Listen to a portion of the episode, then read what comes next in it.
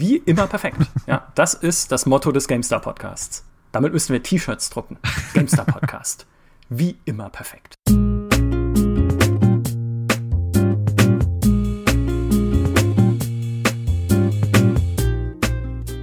In der Menschheitsgeschichte gibt es nur wenige Ereignisse von wahrhaft historischer Tragweite. Okay, der Bau der Pyramiden vielleicht, die Mondlandung, die Geburt von Maurice Weber und, schon mal in die Zukunft geschaut, den Release von Half-Life 3. Aber sonst? Nun, sonst gehört dazu noch genau dieser Moment, bei dem ihr nun Zeugen sein dürft, Kraft eurer Ohren, denn wir starten ein neues Format für den GameStar Podcast. Und wir, das bin ich, Michael Graf, und das ist Human Nagafi, Unternehmensberater bei 1789 Innovations und schon zweimal gern gehörter Podcast-Gast. Hallo Human. Guten Tag. Freut mich sehr, dass du hier bist weil die bisherigen Formate mit dir so gut angekommen sind, beziehungsweise die bisherigen Podcast-Episoden, das war einmal eine Folge über große Publisher wie Activision und die Veränderungen, die sie gerade durchmachen und eine Folge über Sony und die Zeit nach der PlayStation 5.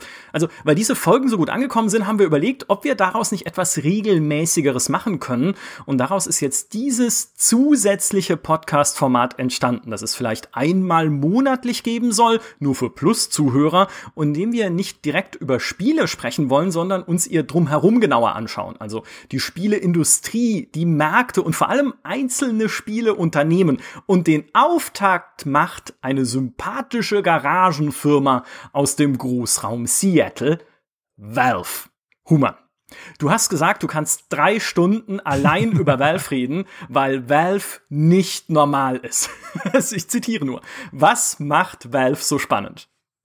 Ja, also ich bin so nervös für diese Folge, weil wir über Valve reden und äh, war, war ein Unternehmen, das hat mich schon immer fasziniert und begeistert und klar, das werden einige auch, auch haben. Dieses äh, Half-Life war einer meiner ersten PC-Spiele und so weiter und so weiter. Das begeistert einen ja schon. Ähm, mhm. Ähm, aber wenn man sich so ein bisschen mit Valve auseinandersetzt, wie sie funktionieren, wie sie denken als Unternehmen, und zwar schon von Tag eins, und dann zu sehen, wie unglaublich erfolgreich sie damit sind, und dann so weitermachen, wie sie, was sie auch gerade tun, finde, finde ich, das ist für mich ein absolutes Leuchtturm, was Unternehmen angeht, aber gleichzeitig versteht sie kaum jemand. Ähm, und für mich ist das ein so spannendes Ding und ich, deswegen könnte ich, äh, in einem Valve kommen zwei, zwei Welten zusammen. Die eine Passion natürlich für, für, für das Gaming, für die Gaming-Industrie, aber gleichzeitig, was ja auch meine, ist auch meine berufliche Passion ist, ähm, wie Unternehmen funktionieren, wie kann man Unternehmen anders gestalten, und beides ist in Valve verkörpert. Und die Recherche dazu hat mir nochmal sozusagen den Kopf weggehauen, äh, wie spannend mhm. dieses Unternehmen ist. Ja, äh, kann ich gut nachvollziehen, weil ich habe mich auch in das Thema nochmal eingelesen und auch ein bisschen äh, mir Valve als Unternehmen mal angeguckt, was ja für uns aus Spielersicht finde ich jetzt nicht, ne, ich sag mal, das machst du jetzt nicht jeden Tag, ähm, dich da ein bisschen reinzulesen wie viel Geld verdient Valve eigentlich, äh, wie geht's denen eigentlich auch verglichen mit anderen Unternehmen. Und tatsächlich ging's mir auch so, je mehr ich versuche, Valve zu verstehen, desto weniger ergibt diese Firma eigentlich Sinn am Ende. Weil wir hatten ja in anderen Podcast-Folgen schon gesprochen über Activision, über Electronic Arts, über Blizzard und so. Da denke ich mir, okay, da kann ich Geschäftsberichte lesen, die sie ja veröffentlichen müssen, weil sie börsennotierte Unternehmen sind. Und da stehen dann so ihre allgemeinen Strategien drin, da stehen drin, welche Risiken sie sehen für ihr Geschäft. Ähm, bei EA, gerade heute nochmal nachgeguckt, steht dann wunderschön drin, ja, also wir können nie genau wissen, ob es technologische Veränderungen gibt oder ob wir mehr Steuern zahlen müssen oder ob es andere makroökonomische Veränderungen gibt, wie, äh, weiß ich nicht, eine Corona-Pandemie oder sowas. Also immer schön die Risiken aufgezählt und damit kriegst du immer schon ein ganz gutes Bild davon, was eigentlich für diese Unternehmen wichtig ist. Activision hat früher auch immer in seine Geschäftsberichte äh, geschrieben, Leute, liebe Aktionäre, wir sagen es euch ehrlich, wenn World of Warcraft irgendwann nicht mehr läuft, haben wir ein Problem. Und äh, das müssen sie ja auch sagen, weil sie die Aktionäre natürlich informieren müssen. Mhm. Jetzt ist aber Valve nicht börsennotiert, sondern ein privates Unternehmen. Und sie müssen keine Geschäftsberichte veröffentlichen, sie müssen keine Geschäftszahlen veröffentlichen. Und es gibt nichts, was dir einen Einblick erlaubt aus erster Hand. außer mal ein Interview, das äh, Gabe Newell gibt, darüber werden wir noch reden, das, das passiert auch nur alle Jubeljahre mal, äh, oder natürlich Schätzungen von außen, die einfach hochrechnen, wie viel Umsatz äh, Valve machen müsste. Und da gibt es eine Hochrechnung von dem äh, Sergei Galjonkin, der Steam Spy äh, betreibt und jetzt für Epic arbeitet, am Epic Store, mhm. äh, der mal ausgerechnet hat, im Jahr 2017 müsste Valve rein durch den Verkauf von Spielen auf Steam 4,3 Milliarden US-Dollar Umsatz gemacht haben. Ohne Mikrotransaktionen und DLCs. 4,3 Milliarden. Und wenn man das ein bisschen ins Verhältnis setzt, Electronic Arts hat zwischen Juni 2019 und Juni 2020, also jetzt so im letzten Halbjahr, äh, 5,8 Milliarden US-Dollar Umsatz gemacht. Jetzt kann man natürlich sagen, ja, das ist ja mehr. Mhm. Ja, also EA macht mehr Umsatz. Wahrscheinlich, also wenn wir jetzt mal davon ausgehen, dass äh, bei Valve nicht so viel mehr dazukommt durch Mikrotransaktionen und DLCs, wer es glaubt. Aber hey, das ist erstmal größer. Aber Electronic Arts hat halt ganz andere Strukturen dahinter stehen. Allein schon, dass sie selber Spiele entwickeln, Hallo Half-Life 3, ja, was Valve, sagen wir mal, auch nur alle acht Jahre noch macht. Wenn überhaupt, ja, keine Ahnung, was da so hinter den Kulissen vorgeht. Und EA muss natürlich auch Entwicklerstudios bezahlen. Also da arbeiten äh, Tausende und Abertausende von Menschen daran, diesen Umsatz zu erzeugen. Und bei Valve sind so um die 400, glaube ich. 300, 350 bis 400 man oder sowas äh, das, Mitarbeiter haben genau. die. Man weiß das leider auch nicht genau. Ja, nichts, man weiß nichts. es, ist eine, es ist eigentlich ein, eine große Black Box in Bellevue bei Seattle, in diesem schönen kleinen Städtchen, in die äh, Geld reinfließt. Und man weiß nicht so richtig, äh, was dort passiert, warum es passiert. Und wir kriegen es dann immer erst mit, wenn es uns erreicht. Hm. Wenn es dann plötzlich heißt, äh, hey, Leute, Valve macht übrigens jetzt äh, ein neues Kartenspiel, ein Online-Kartenspiel, an dem der Erfinder von Mag Magic the Gathering arbeitet und noch ein anderer Designer, den er mitgebracht hat von Wizards of the Coast. Und äh, das ist jetzt unser neues Projekt. Wollt ihr nicht jemanden vorbeischicken und euch das anschauen? Habe ich, glaube ich, schon mal erzählt im Podcast. Die Geschichte ist eins zu eins so passiert. Eine E-Mail von Doug Lombardi, von dem Pressesprecher von Valve, an mich, in der das drin stand. Und dazu muss man wissen, Valve zu kontaktieren ist wie Signale ins All senden. Es kommt nie etwas zurück. Oder in den allerseltensten Fällen mal ein, hey, wir schauen uns das an und dann kommt nie wieder irgendwas zurück. Und da hatte er sich selber dann mal gemeldet und gesagt, ja, wir machen jetzt übrigens dieses Kartenspiel. Und Maurice und ich saßen da und sagten, was ist jetzt los? Ja, und wie kommt das denn jetzt plötzlich? Und das gilt für mich eigentlich für diese, für dieses gesamte Unternehmen. Natürlich weiß man, dass sie mit Steam sehr viel Geld verdienen, mhm. weil sie mit Steam mit den äh, vielen Millionen Accounts, die Steam nun mal hat, eine ne enorme Marktmacht einfach haben. Fast schon ein Monopol eigentlich auf dem PC, zumindest bevor es den Epic Store gab. Ähm, es gibt natürlich noch andere Stores auf dem PC, also nicht missverstehen. Es gibt natürlich einen GOG, es gibt diverseste von diversen Herstellern, auch natürlich von den großen Publishern, aber Steam ist einfach eine Bank, ein Riesenbrett. Ja, dass das viel Geld bringt, das versteht, glaube ich, jeder. Aber was macht Valve mit diesem Geld? Mhm. Also diese 4,3 Milliarden, die sie 2017 verdient haben. Und wenn man sich Statistiken anschaut, würde ich eher davon ausgehen, dass es jetzt mehr war noch in den letzten Jahren. Wo geht das denn hin? Ja. Und was passiert damit? Und das ist einfach alles undurchschaubar, so undurchschaubar, dass es, äh, es ist fast schon wie so eine X-Akte eigentlich für mich, das ganze Ding. Also ich glaube, was diese, diese Geschäftszahlen angeht, das ist schwierig. Da lohnt es sich in einem Geschäftsbericht von Electronic Arts, Ubisoft, Activision, äh, Take-Two oder wen auch immer reinzugucken, als börsennotierte Unternehmen, kriegen wir die Informationen. Sie sind verpflichtet. Ja. Das sind natürlich auch private Unternehmen, aber das Besondere bei Valve ist, es ist ein privates Unternehmen, das in privater Hand ist. Das ist sozusagen das, was Valve einzigartig macht. Und zwar nicht nur in der Gaming-Industrie, sondern grundsätzlich für Unternehmen dieser Größenordnung, wenn wir auf die Umsatzzahlen schauen. Und du hast ja mhm. schon genannt, diese Umsatzzahlen, die sie mit, mit Steam machen, diese 4,3 Milliarden, jetzt könnte man natürlich sagen, ja, die Marge ist ja so drei, zwischen 20 und 30 Prozent. Ähm, na, aber du hast auch gesagt, ne, das, die anderen haben ja, also wir reden, reden ja über Gewinnmarge. EA hat ja auch Margen dann. Ist ja nicht rein Gewinn, das ist ja Umsatz. Mhm.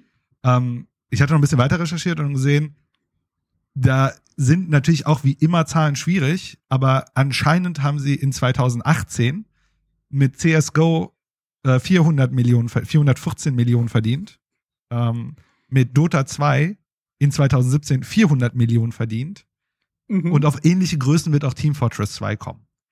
Das heißt, allein diese drei Spiele sind akkumuliert fast eine Milliarde. Mhm. Also da sieht man die Macht von, äh, Macht ist der falsche Begriff, aber das, was Valve oder Valve erwirtschaftet, ist nicht nur Steam, aber Steam ist ein Riesenteil, ne? also das darf man echt nicht unterschätzen. Aber die anderen Umsätze sind auch riesig. Also, ne, wenn man sich anguckt, wie viele Menschen CSGO oder Dota spielen, das sind ja auch immense Summen, die da dort äh, laufen. Und ja, das zeigt schon, in welcher Liga Valve äh, spielt. Denn, und das ist tatsächlich, das hat sogar äh, Gabe Newell selber gesagt, schauen wir uns die sogenannte Per Capita, also pro Kopf Profitabilität, also Mitarbeiter und Umsatz, gibt es, also er hat gesagt, in den USA gibt es kein profitableres Unternehmen, ne, wenn man sich Microsoft, Sony, äh, sorry, Microsoft, äh, Google und so weiter anschaut. Man könnte wahrscheinlich sogar behaupten, es gibt weltweit kein profitableres Unternehmen, äh, was per capita, ne, also per Person ist. Und dann mhm. aber wieder, das ist ja das Verrückte, das Geld gehört ihnen. Also ne, keine Share, also keine keine Aktien, keine Dividende, kein Ding. Ne? Das, das Geld verlass, verlass nicht, das verlässt nicht das Unternehmen. Das Geld bleibt im Unternehmen. Und das ist natürlich die große Frage, was passiert mit diesem Geld? Ich glaube, Gabe Newell hat einfach inzwischen alles vergoldet, was in seinem Haus ist. Ja, er gehört also auf jeden Fall zu den reichsten Amerikanern. Ja. Äh, laut Forbes. Das ist, äh, ich kann ja die, die äh, Anekdote erzählen, ich habe ja Gabe Newell schon mal getroffen. Inzwischen ist es eine Seltenheit geworden. So oft trifft man ihn nicht mehr. Aber ich habe ihn damals noch auf der Games Convention getroffen in Leipzig, dem Vorläufer der Gamescom, um mir dort von ihm Half-Life 2 Episode 2 präsentieren zu lassen. Also da waren wir alle noch klein, ja, äh, sozusagen. Und wir wussten nicht, was aus Valve mal werden wird, wie du es gerade umrissen hast, dieses Monstrum sozusagen und diese, dieses, äh, ja, marktbeherrschende Konstrukt eigentlich auf dem PC. Und das war eigentlich, also ich hatte immer nur das Gefühl, das ist halt irgendein ganz normaler Typ, der irgendwie, mit dem man so kumpelmäßig einfach über Spiele plaudert. Mhm. Also ich saß dann da und er hat so erzählt, er hat mir dann, äh, ich habe auch gefragt, ja, wie ist denn das jetzt mit der Episodenstruktur von Half-Life 2? Wie viele Episoden kommen denn da noch? Und er hat gesagt, ja, da, wir machen da jetzt dann Episode 2 und dann kommt auch noch Episode 3, was sie nicht gemacht haben, Gabe. ja, das war dein Versprechen an mich, das habt ihr gebrochen. Ich wollte es nur sagen, falls er uns zuhört. Aber das das war kein Gespräch, wie man es kennt vom CE, mit dem CEO eines Spieleunternehmens. Weil ich habe auch schon mit dem Geschäftsführer von Electronic Arts geredet, ich habe mit dem Geschäftsführer von Blizzard schon gesprochen. Das sind völlig andere Typen. Zumindest im Gespräch, weil die sehr, weil was sie sagen, es ist nicht, dass sie unhöflich wären oder so, aber sie sind sehr beherrscht und choreografiert weil natürlich vieles, was sie sagen, äh, am Ende in irgendwelchen Nachrichten landen wird. Und weil jeder Satz, den du sagst als Geschäftsführer, wenn du ein börsennotiertes Unternehmen hast, den Börsenkurs äh, in Schlingern bringen kann, wenn du dich irgendwie, wenn du was Falsches sagst, ja. Wenn du irgendwie als Activision-Geschäftsführer sagen würdest, ja, ich gebe World of Warcraft noch ein Jahr, äh, okay, ups, Moment, äh, ich muss kurz ans Telefon, da hat jemand angerufen, ähm, der Börsenkurs fällt. Also da war, äh, da war Gabe Newell halt wirklich ein, ein ein ganz normaler Typ. Aber ich meine, es kann ja tatsächlich mit dem zusammenhängen, was du sagst. Er muss halt auf Börsenkurse keine Rücksicht mhm. nehmen, weil am Ende ist er sein eigener Herr und der Herr seines, äh, seines eigenen Unternehmens. Ähm, und was der Rest der Welt denkt, ist erstmal nicht so wichtig. Mhm. Also. Hatte ich zumindest den Eindruck. Ich glaube auch, wenn Gabe was sagt, kommt das auch in irgendwelche Schlagzeilen. Ich hatte in einem Interview gesehen, der hat gesagt, der hat jemand gefragt, was macht er den ganzen Tag? Da hat ein, der war auch dabei, hat ein Kollege gesagt, ja, der spielt den ganzen Tag Dota 2. Und natürlich ploppt das dann auf. Und, äh, klar. Und dann ist natürlich das Spannende, ne, klar, jetzt äh, zerreißen sich keine Analysten darüber, aber Fans zerreißen sich drüber und, und überlegen sich so, was macht er denn? Er soll mal lieber Half-Life 3 machen. Ja. Aber das spricht sehr viel für seine Philosophie. Und ich glaube, vieles davon, wie er, ob das jetzt nur seine Idee war oder nicht. Ich glaube, das kann man auch mal ein bisschen hinterfragen. Aber das, wie er diese Organisation aufgebaut hat und seine Rolle dort drin und diese Rolle, wie er sie auch lebt, aber gleichzeitig, er lebt ja ne, wir leben ja alle in einer Welt, wo gewisse Sachen halt solche so sind, wie sie sind. Also ein, der, der, es muss einen formalen Geschäftsführer geben. Ne? Das ist rechtlich vorgeschrieben. Er ist mhm. das, mhm. ne? Und er ist alleine. Und, äh, und natürlich, die Außenwelt sagt zu ihm, okay, er ist der Geschäftsführer, also ist er ne, Chef, in Anführungsstrichen. Also hat er das zu sagen und bla bla bla. Und was ich, wenn, wenn ich mir die Interviews mit ihm anschaue oder auch, ähm, was ich wirklich jedem empfehlen kann, ist, äh, die, äh, dieses Valve Employee Handbook mal zu googeln. Das hat Valve kostenlos online gepackt, das sind so 40, 50 Seiten, wie Valve seine Unternehmenskultur versteht, ist, er mhm. tut alles, um diese Idee von Valve, wie sie als Firma funktionieren sollen, am Leben zu erhalten. Ähm, und vielleicht macht das mal Sinn, ich weiß nicht, ähm, vielleicht so ein bisschen strukturiert äh, zu überlegen, woher kommt Valve eigentlich? Ne? Also ich glaube, ja. das ist mega spannend. Ich meine, wusstest du, ich habe es tatsächlich in der Recherche, wahrscheinlich wusstest du das, aber äh, der Gab Newell hat, hat am ersten Windows bis Windows 95 an diesem Windows, also ne, was für uns halt äh, Windows ist, gearbeitet. Ja. Und im Grunde könnte man sagen, hätte es kein Windows gegeben, was das hat nämlich den guten Herr, Herr Newell, der ja auch ein äh, äh Harvard Dropout ist, ja zu einem Millionär gemacht, das ihm erlaubt hat, überhaupt äh, Half-Life selbst zu finanzieren in der Produktion. Ja. Also das ist ja, das ist tatsächlich äh, dieser Gründermythos ja von Valve, dass Gabe Newell damals zusammen mit den Kollegen gesehen hat bei Microsoft, Moment mal, Windows ist nur die am zweitmeisten auf PCs installierte Software. Die am häufigsten installierte Software ist die DOS-Version von Doom. Also Doom ich weiß nicht, welche Statistiken sie da herangezogen haben, weil damals konnte ja noch nicht irgendwie die Cloud alles tracken, äh, wenn wir einen kleinen Finger bewegen oder so. Aber das haben sie damals irgendwie rausgefunden durch Marktforschung bei Microsoft. Und dann hat sich Gabe gesagt, Moment mal, wie geht das? Also wie kann es sein, dass ein Spiel, das von zwölf Leuten irgendwo, oder wie viele auch immer bei It Software damals gearbeitet haben, also von einem kleinen Team damals, das irgendwo in der Wüste sitzt, in Texas entwickelt wird, erfolgreicher ist als dieses inzwischen zu dem Zeitpunkt professionell bei einem beim größten Softwarekonzern der Welt für damalige Verhältnisse bei Microsoft hergestellt wird mit all seinen Konzernstrukturen, mhm. Hierarchien, äh, Genehmigungen, die man braucht, um äh, eine rauchen gehen zu dürfen oder sowas weiß ich. Ja, also auf jeden Fall. Wie kann es sein, dass die Chaoten was erfolgreicheres machen als äh, Microsoft Windows? Mhm. Und dieser Gründermythos ist, dass er sich dann gesagt hat, Moment, das können wir auch. Also wir machen jetzt selbst ein eigenes Unternehmen, das äh, nicht nur auch einen Ego-Shooter macht, weil Ego-Shooter sind toll und scheinbar sehr beliebt, ja, okay, das, das natürlich auch, sondern auch wir können ein Unternehmen aufbauen, das nicht so konzernmäßig und hierarchisch organisiert ist wie Microsoft, mhm. sondern flacher so wie es halt ein It-Software ist, wo einfach nur zwölf Leute da sitzen und man weiß gar nicht, ist jetzt äh, irgendwie äh, John Carmack der Chef, ist es Tim Willits, ist es wer, wer von, äh, mhm. äh, nee, da kam glaube ich erst später dazu, aber ne, wo du nicht genau weißt, wer ist denn da jetzt der, klar, John Carmack ist natürlich der Programmierguru, aber irgendwie keiner von denen ist der Chef, ne? Also, sondern es sind halt einfach ein paar Kumpels, die miteinander ein sehr erfolgreiches, legendäres Stück Software programmiert haben. Mhm. Und er sagte sich, kann ich so, äh, wie gesagt, das ist der Gründermythos, ja. Wer weiß, ob er das wirklich gedacht hat, aber im Nachhinein kann man so verklären, auch wenn man es, äh, wenn man so sieht. Er dachte sich, kann ich eigentlich das kopieren mit einer eigenen Softwarefirma, die genauso flach organisiert ist, mhm. wie es ein It-Software damals war. Und dann haben sie ja halt äh, Valve gegründet, eher zusammen mit anderen Microsoft-Kollegen tatsächlich als Ausgründung und äh, irgendwie die Quake Engine sich gesichert, daraus dann die Half-Life Engine entwickelt und da so nahm dann die Firmengeschichte ihren Lauf. Aber selbst ich finde schon diesen Gründermythos so spannend. Wir haben damals, äh, hat der Heinrich Lehnert für uns einen Report geschrieben zur Geschichte von Valve, aus dem mhm. ich das alles weiß, weil all mein Wissen kommt aus der GameStar. Ja, das, ist, das, ist, das ist das Schöne dran, kleiner Exkurs, das Schöne dran, wenn man für GameStar Plus verantwortlich ist und für die ganzen Reports. Dadurch, dass ich sie selbst in Auftrag gebe und dann auch Korrektur lese, weiß ich viel mehr über die Spielebranche einfach durch meine äh, durch meine eigene Arbeit. Also ich lasse quasi meine freien Autoren, wie unter anderem den Heinrich, einfach Infos für mich sammeln, die ich dann lese und ihr könnt sie dann später auch lesen, aber das ist mir dann nicht mehr so wichtig. Mhm.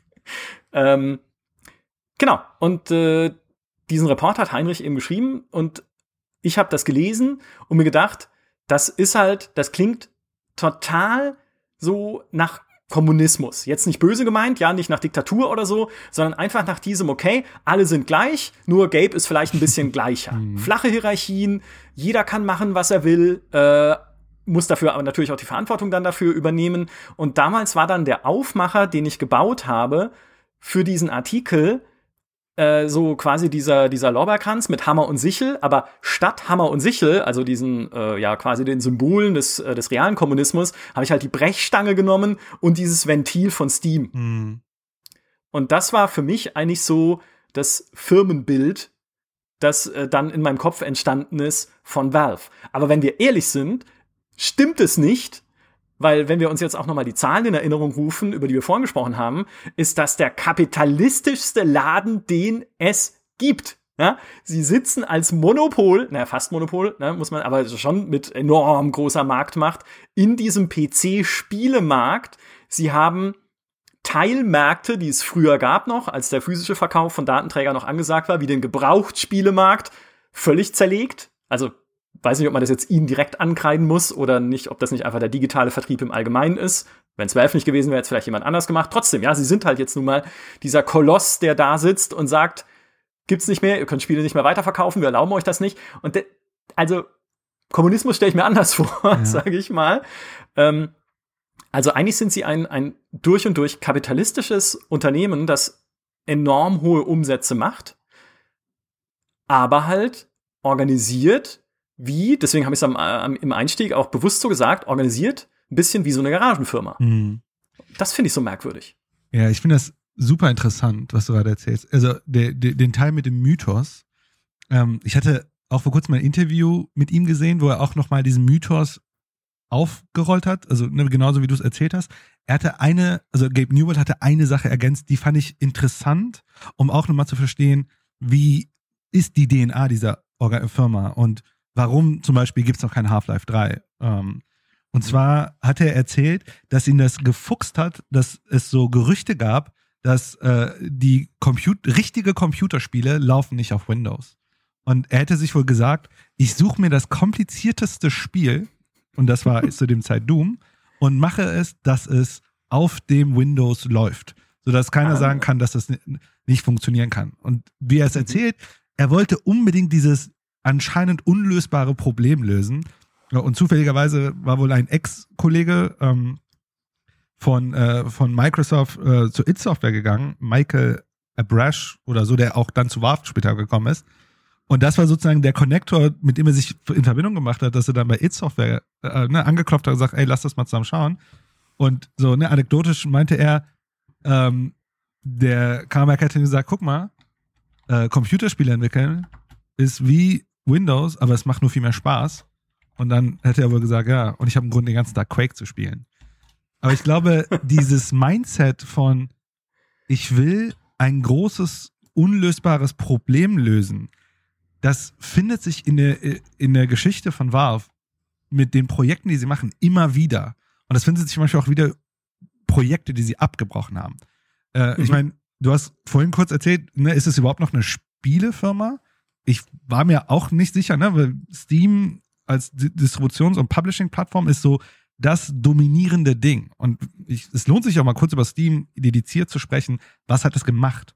Aber ich, ich habe mir mal so ein bisschen angeschaut, so, was haben sie denn für Spiele rausgebracht? Ne? Also klar, ne? 98 Half-Life, dann äh, äh, äh, keine Ahnung, haben sie ähm, dieses ähm, Team Fortress-Ding akquiriert, 99 kam äh, äh, Counter-Strike, dann kamen so ein paar Mods äh, für, für Half-Life, 2002 kam Steam, dann 2004 kam Half-Life 2, dann kam die Orange Box, ne, Episode 1, dann kam Orange Box ähm, 2007, Left 4 Dead 2008, Left 4 Dead 2 2009, dann kam Alien Swarm, das kannte ich gar nicht, war so ein Free-to-Play-Ding anscheinend, ich habe es noch nie gehört.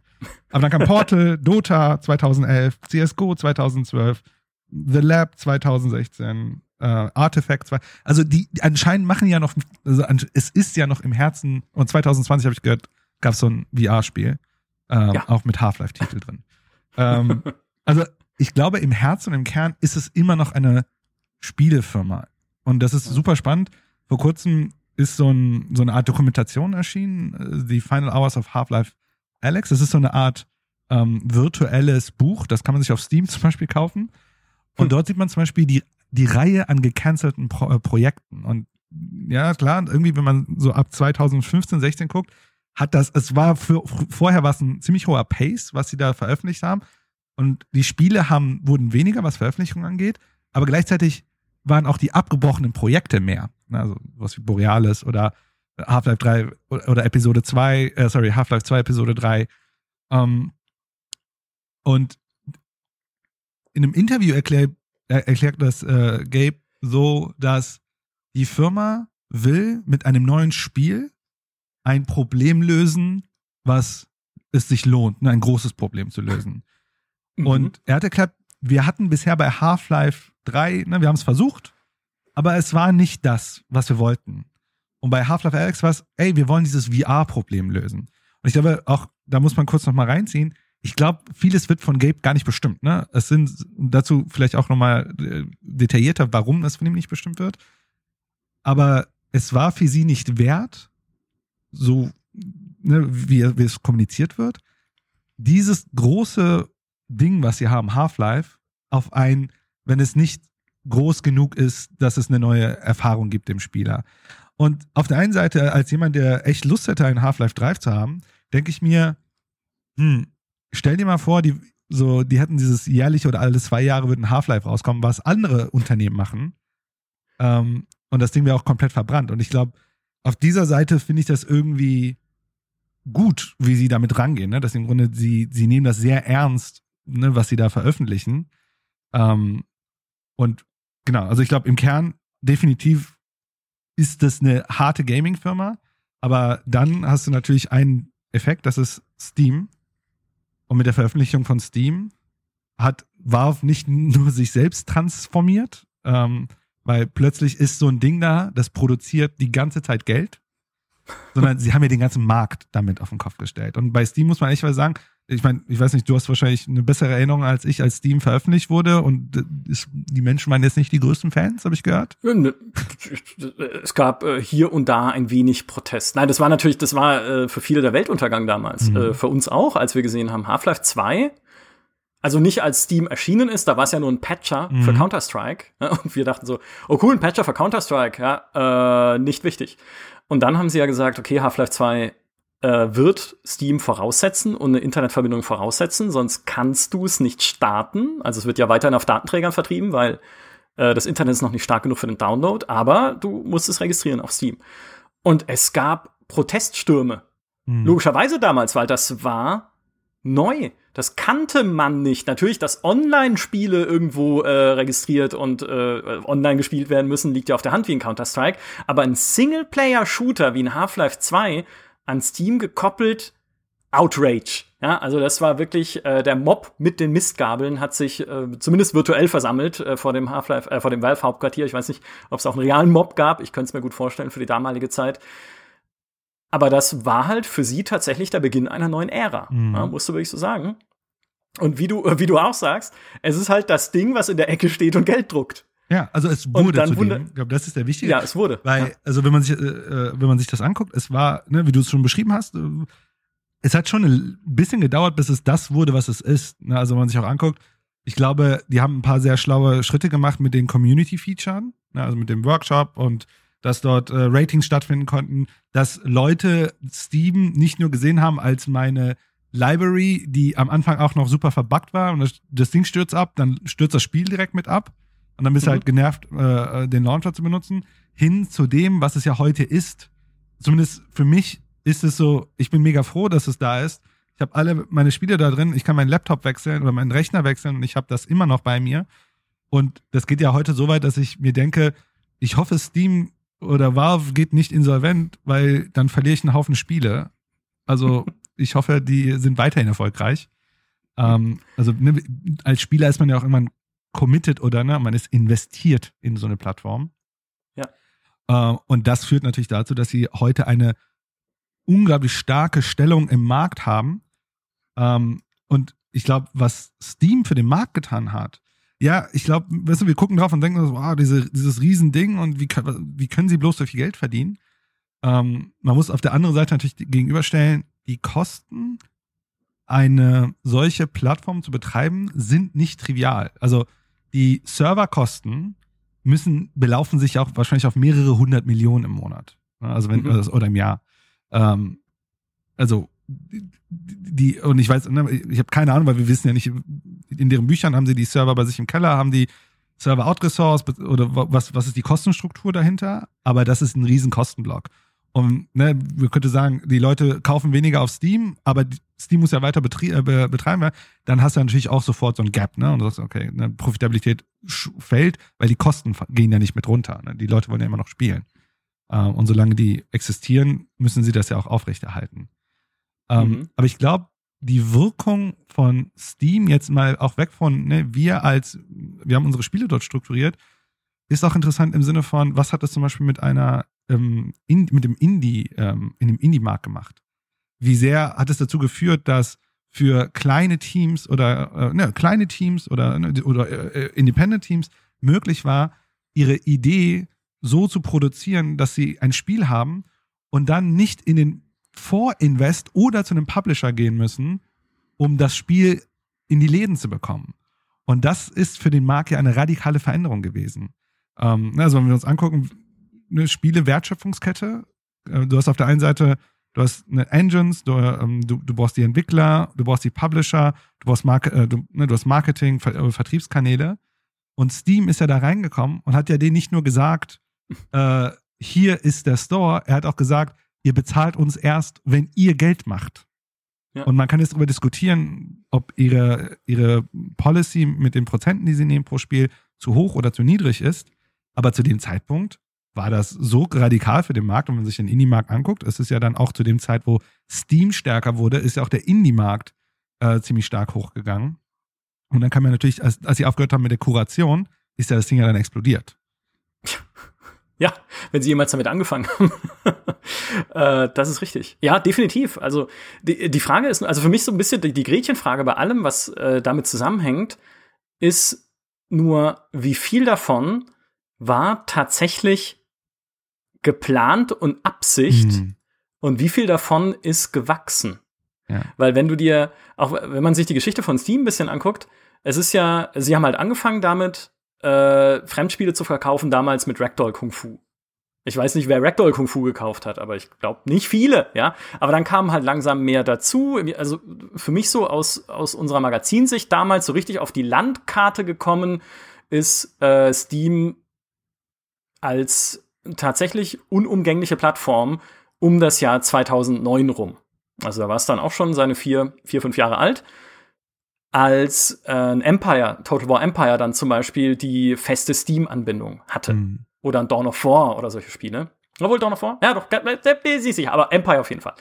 Und du hast gemerkt, du kommst nicht mehr drum rum um diese Plattform, wenn du PC-Spieler bist und wirklich noch alle Dinge mitnehmen möchtest, die auf dem PC angesagt sind. Ja, kannst natürlich immer noch bewusst sagen, hey, ich spiele Empire nicht, weil es auf Steam ist, ja.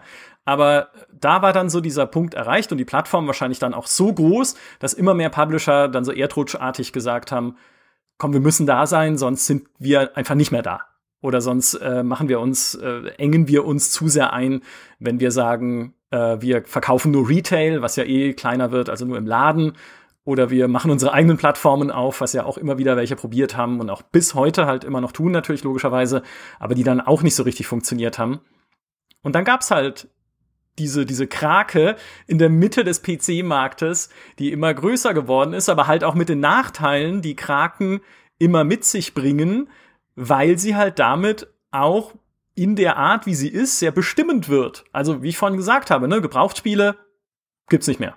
Ist äh, im Prinzip halt ein Markt, der, der äh, komplett verschwunden ist. Ähm, plus halt andere Geschichten, die dann dazu kamen mit irgendwie Verkauf von DLCs war natürlich viel einfacher über Steam, statt halt wie früher irgendwie Add-ons im Laden anbieten zu müssen. Alles halbe Jahr kannst du auf Steam halt einfach mal schnelle Pferderüstung raushauen. Mhm. Und auch das kam ja dann halt so über den digitalen Vertrieb. Wie gesagt, würde, ich würde es, ich würde es Valve direkt nicht ankreiden, aber halt sagen, sie haben da sie jetzt dann nun mal diejenigen waren, die diesen Digitalvertrieb vorangetrieben haben und halt äh, federführend im Prinzip die Plattform dafür gestellt, sie stehen halt stellvertretend dafür, ja, für alles, was auch daran nachteilig ist und was auch dann bis heute tatsächlich noch von Leuten daran kritisiert wird, auch wenn natürlich Steam die absurd positiven Seiten hat, die wir alle dran schätzen, nämlich den Spielekauf viel komfortabler zu machen, als bei strömendem Regen irgendwie zum Elektronikmarkt äh, laufen zu müssen ja. in der fernen Stadt, insbesondere wenn man auf dem Land sitzt. Also das sind dann immer ähm, die eigentliche Grundfrage, genau, die ich eigentlich gestellt habe, äh, bevor ich mich jetzt völlig äh, verramble, einfach nur in die Nachteile von Steam, ist ja, was ich mich immer frage, ist, wie viel davon hat Valve tatsächlich strategisch durchdacht, vorangetrieben und getan? Und wie viel des Erfolgs, den sie hatten, ist eigentlich nur entstanden aus Zufall oder weil irgendjemand bei Valve, vielleicht Gabe, vielleicht einer der anderen Mitarbeiter, gesagt hat, hey, da habe ich mal Bock drauf. Mhm. Hey, habt ihr diese Counter-Strike-Mod gesehen? Die ist ganz witzig, lasst uns doch mal mit den Typen reden. Ja, boom, größter E-Sport-Ego-Shooter äh, bis jetzt. Mhm. Ja, äh, mal gucken, vielleicht wird es irgendwann abgelöst. Valorant und so, keine Ahnung, egal. Auf jeden Fall, es ist dann halt explodiert zu etwas wahnsinnig Erfolgreichem, aber kann Valve sowas wirklich strategisch vorausgesehen haben, saß Gabe Newell am Kamin in seinem Uhrensessel und hat gesagt, Counter-Strike, das bringt uns in zehn Jahren pro Jahr 400 Millionen Dollar. Wird er so, also so garantiert nicht. Aber das ist für mich so immer dieses, hm. Oder hatten sie Glück? Einfach nur mit dem, was sie angepackt haben. Also, ich glaube, Gabe würde sagen, sie hatten Glück. Aber sie haben ja sehr viel Glück und sehr oft Glück. Und dieses Glück mhm. hat sich ziemlich oft reproduzieren lassen. Und ich glaube, da kommen wir so ein bisschen zu dem Kern und auch meiner Anfangsaussage, warum Valve grundsätzlich als Unternehmen einfach spannend ist, sich das anzuschauen. Du hattest ja vorhin dieses Beispiel mit dem, äh, oder das, äh, ich sag mal, dieses Framing einer Sichel und also dass es kommunistisch ist. Und Valve ist das genaue Gegenteil aus ihrer Organisationsstruktur ja. heraus. Jetzt werde ich so ein bisschen, äh, äh, stopp mich, wenn ich zu theoretisch werde in meinem Themengebiet. Aber wenn du dir anguckst, was Valve macht oder wie sie sich organisieren, wie sie Strategien entwickeln und wie sie einen Markt angehen, ist, es gibt keine formale Hierarchie. Also ja, sie sind alle im ersten Schritt gleich. Mhm. Aber es gibt andere Mechanismen. Ähm, ich glaube, ein sehr plastisches Beispiel, wie Valve denkt und wie sie Projekte angehen und ob etwas erfolgreich wird oder nicht, ist die, äh, die es ist eine Metapher und gleichzeitig echt, ähm, die haben an ihren Tischen alle Räder. Es ist gleichzeitig ein Symbol, aber gleichzeitig hat es auch eine echte Funktion. Und zwar mhm. ist es so, dass wenn du bei Valve anfängst und ich sag mal, deren Recruiting-Prozess ist ein sehr fokussierter. Also die sieben sehr stark aus. Das sieht man ja auch bei der, also ich, ich würde behaupten, da bewerben sich wahrscheinlich einige Leute, aber sie wachsen stetig, aber nicht irgendwie so explodieren nicht von der Größe.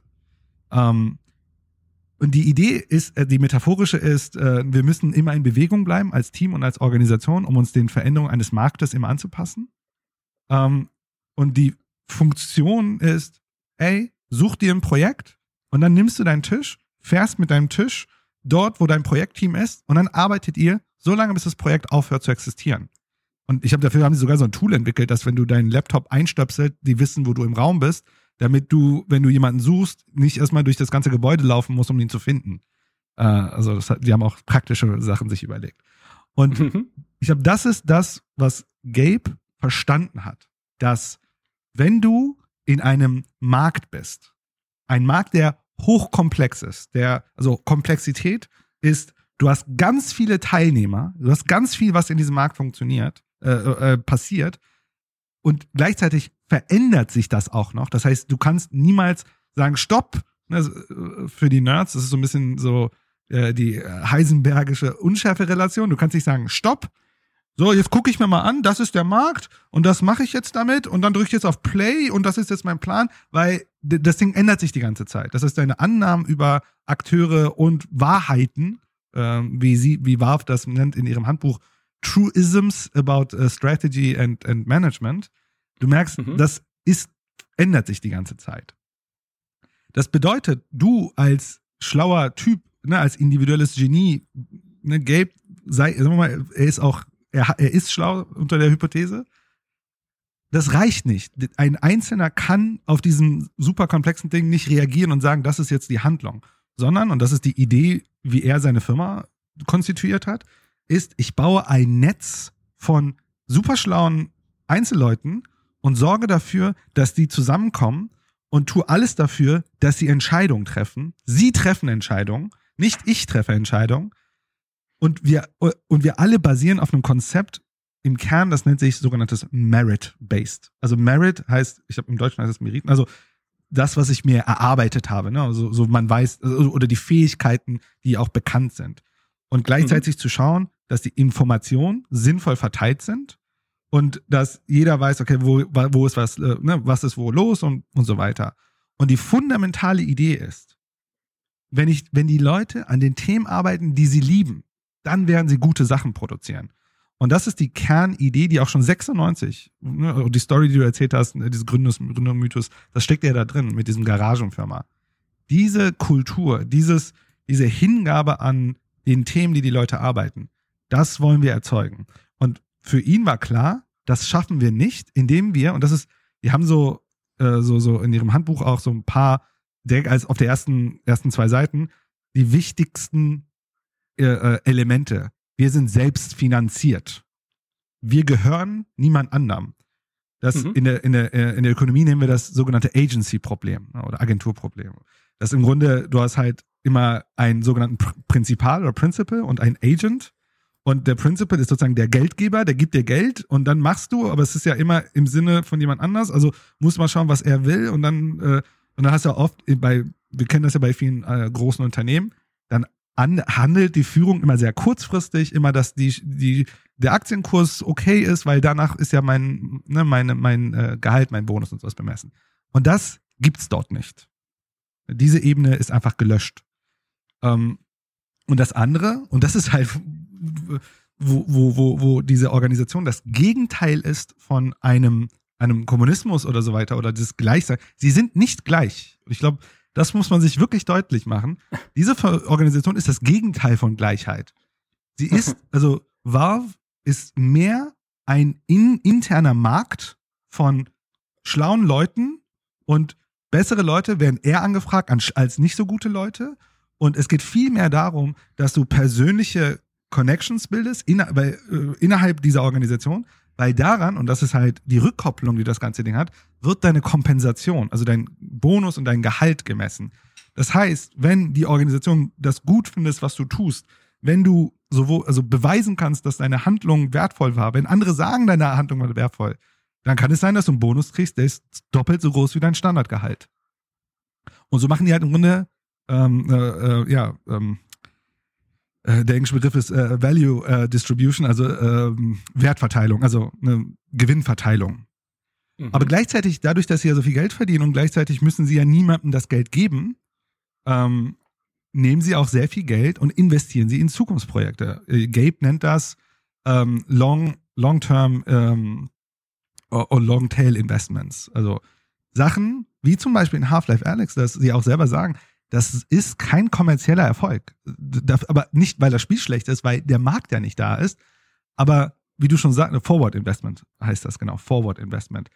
Aber das Ding erlaubt es uns Sachen zu verstehen und auch zu verstehen, wie der Markt darauf reagiert, was wollen die Spieler und wie funktioniert das Ganze. Das ist ja viel mehr wert, wenn wir das mal in fünf oder zehn Jahren denken, als wie oft klassische Unternehmen denken in Einjahreszyklen. Und ich mhm. glaube, das beschreibt, wie Valve tickt.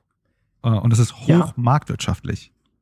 Ja, ich finde super spannend. Ähm, super gut analysiert übrigens auch. Also solche Einblicke oder beziehungsweise die, die äh, Analyse, das Analyseniveau äh, habe ich natürlich nicht als universeller Laie, aber um es in simplere Worte zu fassen, das ist nicht Gabe Newell und sein Club von Kumpels, sondern es ist Rapture aus Bioshock, wo dann Andrew Ryan am Anfang die Rede hält, jeder besitzt, was er sich im Schweiße seines Angesichts erarbeitet und jetzt go und äh, baut eine Stadt unter Wasser und ähm, ein paar Sachen, die ihr da macht, werden hoffentlich erfolgreich sein, wie das Projekt mit den Big Brothers. ich, ich übertreibe maßlos, aber ein bisschen, das ist ja, was du meinst, ne? Also es ist kein so ein, ähm, also ich würde es nicht als Haifischbecken bezeichnen. Ich kenne auch tatsächlich die Stimmung nicht, die bei Valve herrscht intern. Ich würde jetzt nicht behaupten wollen, dass sie irgendwie schlecht wäre oder so. Im Gegenteil, alle Valve-Entwickler, die wir bisher getroffen haben, jetzt nicht unbedingt damals nur Gabe, sondern es gibt ja auch noch andere, die wir äh, kennenlernen durften über die Jahre, machten eigentlich eher einen entspannteren Eindruck, aber schon, es besteht dieser interne Wettbewerb, dass du sagst, okay, du kannst so auch wie ein bisschen dieser American Way of Life, ne? Du kannst dich hier selbst verwirklichen. Aber du bist alleine dafür verantwortlich und du musst und darfst und kannst und sollst gerade stehen für das Ergebnis. Also hey, ihr da drüben, ihr wollt eine Steam Machine bauen. Okay, kann auch sein, dass es irgendwie Gabes äh, irgendwie Projekt war aber und er das vorantreiben wollte. Gabe ist einer, ne? Ich glaube, das ist halt sehr wichtig und das versucht er ja auch immer wieder ja. deutlich zu machen. Er ist einer von denen und er kann eine mhm. Idee haben wie eine Steam Machine, weil er sich über Windows 8 ärgert und sagt, nee, das ist das Ende des Gamings und pusht das und am Ende ist das ein Flop. Ne? Also Gabe ist sozusagen einer ja. von vielen. Ja. Und das, das Ding ist, also ich glaube, so ein bisschen, ähm, oder mein Gefühl ist, sowas ist halt, das ist tatsächlich vielleicht das, was erklärt, wie so ein Unternehmen erfolgreich sein kann. Wie du auch meintest, ne? Weil sie durch diese Organisationsstruktur erreichen sie immer mal wieder Erfolge, an die andere vielleicht gar nicht gedacht hätten oder so Konzepte, an die andere Unternehmen nicht denken würden, weil sie halt ne, kürzeren Zyklen unterworfen sind, weil sie jedes Jahr FIFA veröffentlichen müssen oder Call of Duty oder sowas. Also wo man gar nicht drauf auf die Idee kommt, okay, lasst uns doch mal äh, irgendwie ein VR-Spiel bauen, das beweist, dass Shooter, vollwertige Shooter mit 20 Stunden Spielzeit auch in Virtual Reality funktionieren können, mega Spaß machen und gut zu steuern sind. Hey, übrigens, hier ist Half-Life Alex. Ne? Mhm ähm, sondern weil sie halt dann anderen Zwängen unterworfen sind, äh, die, die anderen Unternehmen. Und das, das, ich, also ich würde sagen, sowas ist aber auch erheblich einfacher, wenn man dann im Hintergrund das Ding hat, was Geld druckt, ja, also im Prinzip halt Steam, was das Ganze noch im Background ähm, äh, finanziert. Und vor allem brauchst du dafür auch Leute, die das mitmachen. Mhm. Weil ich glaube, das ist halt eine Struktur und eine Art von Unternehmen, da will und kann nicht jeder arbeiten. Absolut. Aber für mich ist das wirklich ein Riesenkern.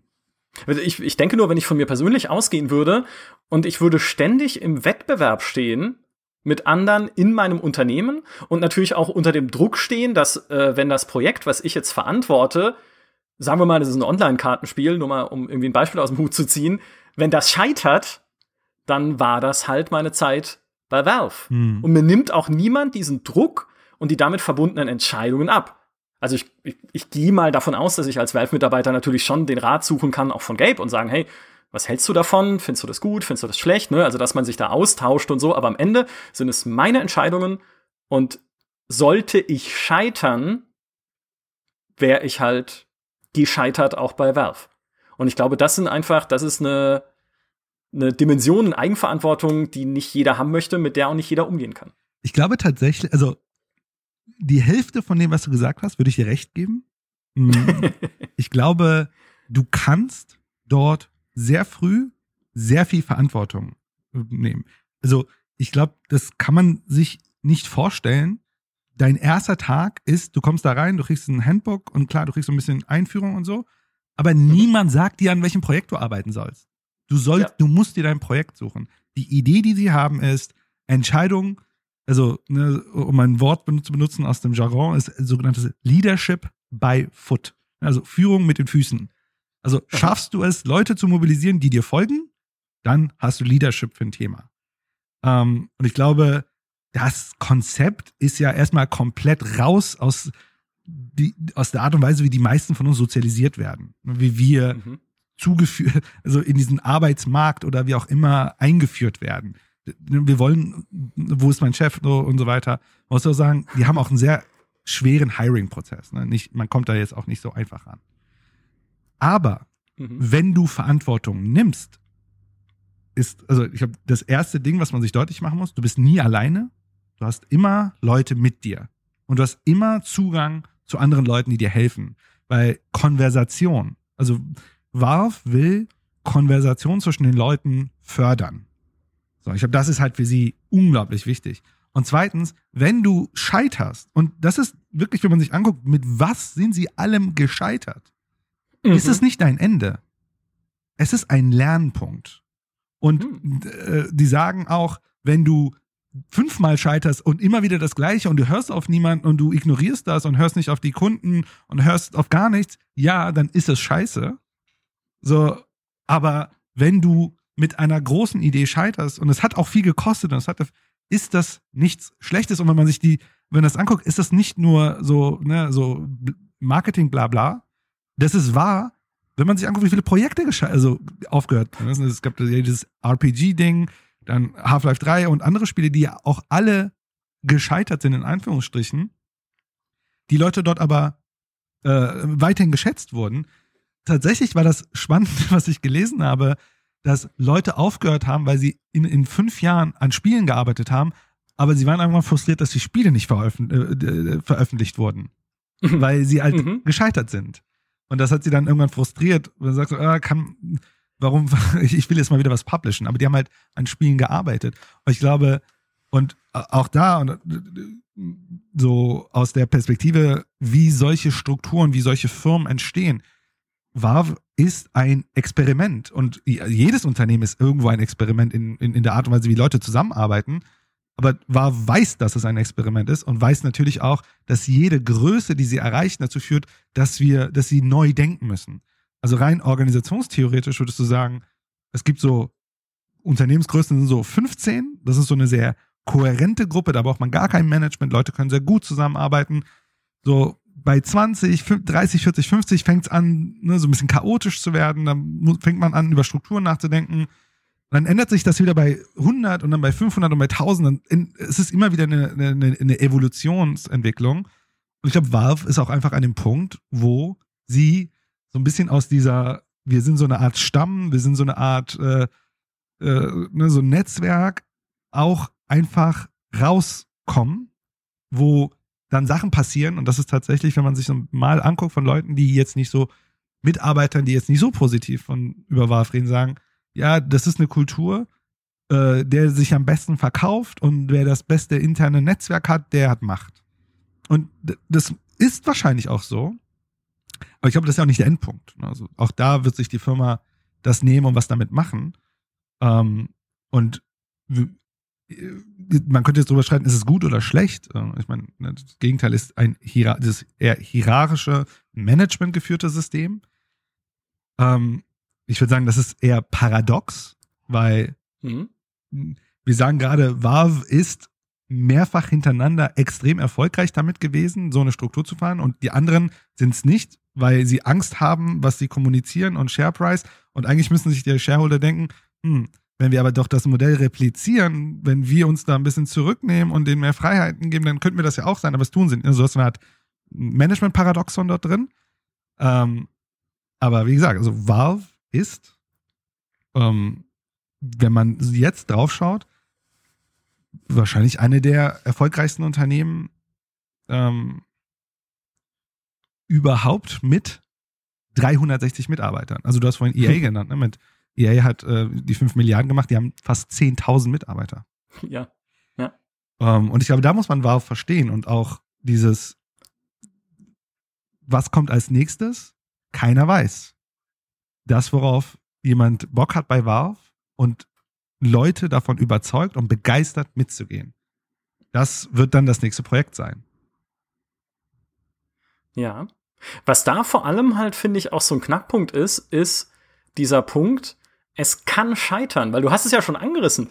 Nicht alles, was Valve macht, ist erfolgreich. Ich habe vorhin schon die Steam-Maschinen erwähnt die nicht, also das kann kein ganz kleines Projekt gewesen sein und ganz günstig Hardware zu produzieren, sagen ja auch Microsoft und Sony und Nintendo immer wieder, hey, äh, das, äh, also aus, aus Hardware erstmal eine Marge zu ziehen, das dauert ein paar Jahre, ja, bis sich das rentiert, aber äh, Valve hat es trotzdem probiert, einfach in diesen Hardware-Markt einzusteigen. Es gab halt Artifact, ja, wo dann auch der Richard Garfield, der Magic-Erfinder, der daran beteiligt war, glaube ich sogar entlassen wurde oder gekündigt hat. Ne? Wer, man weiß es nie so genau, aber auf jeden Fall äh, Valve verlassen hat, als es, äh, als sich herausgestellt hat, dass das Spiel einfach nicht funktioniert hat und innerhalb von, glaube zwei Monaten nach Launch 95 Prozent der Spieler verloren oder so. Und heute benutzen es irgendwie Leute auf Twitch für den Artifact als Spieletag für absurdeste, äh, für irgendwelche absurdesten, schrecklichen Videos oder so, die sie da dranhängen. Also, das ist völlig zum, also völlig verzerrt und zum Meme geworden, das Ding. Mhm. Und vielleicht auch noch sowas wie der Steam-Controller, der echt kein übler Controller war oder so, aber den sie inzwischen ja dann auch eingestellt haben. Wobei es da ja Gerüchte gibt und auch ein Patent gibt von Valve, dass sie an einem neuen Steam-Controller arbeiten, an einem 2.0 mit austauschbaren Komponenten, was schon wieder so eine verrückte Idee ist, wo du denkst, okay, da hat jemand gesagt, und ich wette, es war so, hey, es gibt keinen Controller, den ich mir selber so hinkonfigurieren kann, wie ich möchte. Also oder wenige. Ich sag, also es gibt schon jetzt inzwischen welche, aber genau, vielleicht nicht so, wie sie es machen ja. wollen.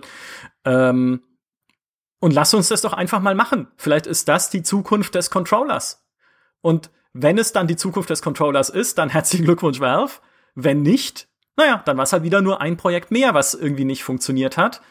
Und äh, am Ende, ja, wahrscheinlich das, was du sagst, ne? Am Ende ist es wichtig, man lernt daraus und zieht die richtigen Schlüsse daraus, wie andere Sachen oder wie, wie Sachen beschaffen sein müssen, um erfolgreich zu sein. Da wäre aber, finde ich, wenn man Valve sich jetzt als Spieleunternehmen anguckt, gerade die wichtige Frage, wenn wir auch über ein Half-Life 3 nachdenken, haben sie dieses Gefühl und dieses Wissen überhaupt noch bei Spieleprojekten? Mm. Weil jetzt hatten sie das Half-Life Alex und Half-Life Alex passt halt wunderbar in diese Philosophie auch, die du vorhin angerissen hast. Wenn sie ein Spiel machen, dann muss es ein Problem lösen, mm. was irgendwie gerade besteht. Technisch oder von der Plattform her. Und ja, bei Half-Life Alex würde ich sagen, das hat bewiesen, etwas, was noch vorher kein Spiel bewiesen hat, nämlich vollwertiger Shooter in Virtual Reality. Ja, es funktioniert und es macht mega Spaß. Aber wenn man jetzt überlegt, okay, was ist denn dann mit einem Half-Life 3? Haben Sie denn noch oder finden Sie denn noch ein Problem, das Sie mit einem klassischen Half-Life 3 überhaupt lösen könnten, wie wir es jetzt vielleicht im Kopf haben? Oder gehen Sie irgendwie in eine völlig abgedrehte Richtung und machen es für diese komischen Gehirninterfaces, für die sich Gabe Newell zuletzt interessiert. Das ist wahrscheinlich das größte Projekt für Gabe gerade. Sein Gehirninterface-Ding. Ich hatte ein Interview gesehen, er hat sehr ernsthaft darüber geredet, mhm. dass es näher ist, als wir denken. Ja, ja. Äh, wer weiß. Ja, wer weiß. Wir haben ja schon gedacht, sie kündigen, äh, sie kündigen Half-Life 3 für Virtual Reality an, haben wir vor drei Jahren schon gesagt, aber dann ist es ja Alex geworden. Äh, ja, aber Vielleicht, ja. Vielleicht mhm. ist es das Problem, okay, wie projiziere ich ein Spiel direkt ins Gehirn? Ja. Oder nee, oder wie steuere ich es direkt mit dem, mit dem Gehirn oder so. Aber das ist wirklich die Frage, äh, haben die denn noch die Gene, weil es sind ja auch viele alte Entwickler gegangen, muss ja auch ja. sagen, ne? Also viele Leute, die damals in den Half-Life-Teams gearbeitet haben, sind nicht mehr bei Valve. Ja. Ähm, also haben die denn überhaupt noch diese, diese DNA eines Spieleentwicklers, wie gerade wir alten Spieler, also ich darf es sagen, ich bin 37, also wie wir Spieler, die halt Half-Life 1 damals geliebt haben, Half-Life 2 damals diesen super Hype miterlebt haben mhm. und dann dieses Spiel mit seinen Physikeffekten, dann vielleicht auch noch ein Portal mit der Portal Gun und so und halt völlig mindblown immer gewesen waren, die aber solche Spiele noch wollen, kann denn Valve überhaupt noch ein Unternehmen sein, das uns solche Spiele gibt, wenn sie stattdessen lieber nur überlegen, okay, oder was heißt nur, wenn Sie stattdessen lieber überlegen, was kann denn die nächste Innovation sein? Was kann denn das nächste neue Ding sein? Wir wollen doch mit dem alten Krampf überhaupt nichts mehr zu tun haben. Ja, das ist eine absolut gute Frage, die in mir in meiner Recherche ganz oft durch den Kopf gegangen ist. Ich meine, ein großes Problem würden sie ja lösen, und zwar die Cliffhanger, der existiert seit x Jahren. Kann ich, das, da sagst du was. Das ist genial. Das ist ein großes Problem. Ja, kann ich nach 20 Jahren oder mehr vielleicht noch einen Cliffhanger auflösen und die Leute wissen noch, worum es ging? so, das ist ein großes Problem, das, das lösen ist. Ähm, bei, äh, bei Half-Life äh, Alex ging es ihnen noch sehr viel um Source 2 Engine und kann sie so funktionieren? Ich habe darüber gesehen, dass auch die Engine ja auch sehr viele Herausforderungen hatte in der Vergangenheit. Mhm. Ähm, und das ist eine sehr, sehr gute Frage.